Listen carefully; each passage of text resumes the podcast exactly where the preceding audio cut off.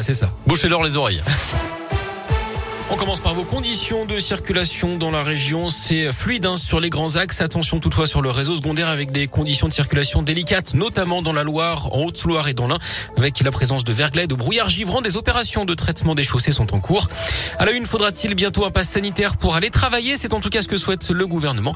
La ministre du Travail, Elisabeth Borne, reçoit aujourd'hui les partenaires sociaux et les questions sont nombreuses, Gaëtan Barallon. Oui, d'abord, qui sera chargé de vérifier le pass sanitaire des salariés? La question se pose surtout pour les secteurs où les employés ne passent pas toujours par l'entreprise, comme les services à la personne ou encore le BTP.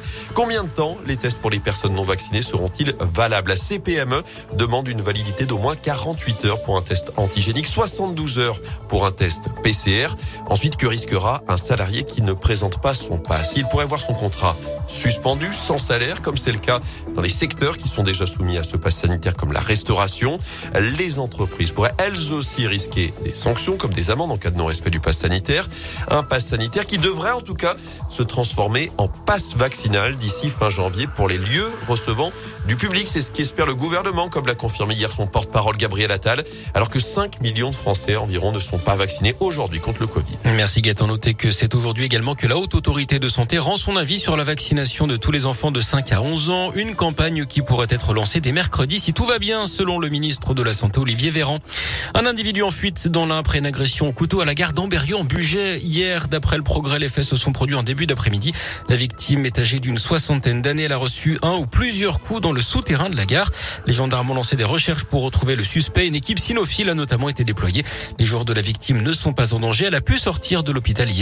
La piste terroriste est écartée pour le moment.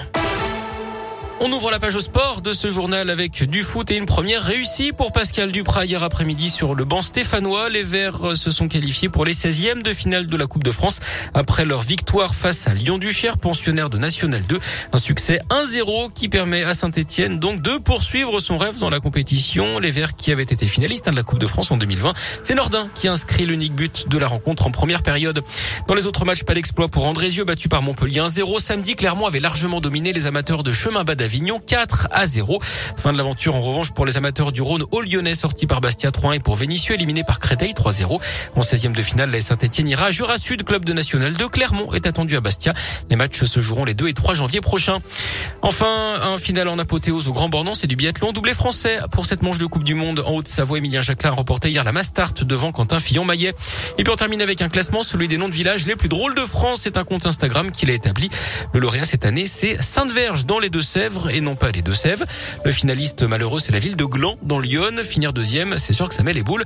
On espère quand même que ce résultat ne sera pas un frein pour le tourisme. Oh, le champ lexical.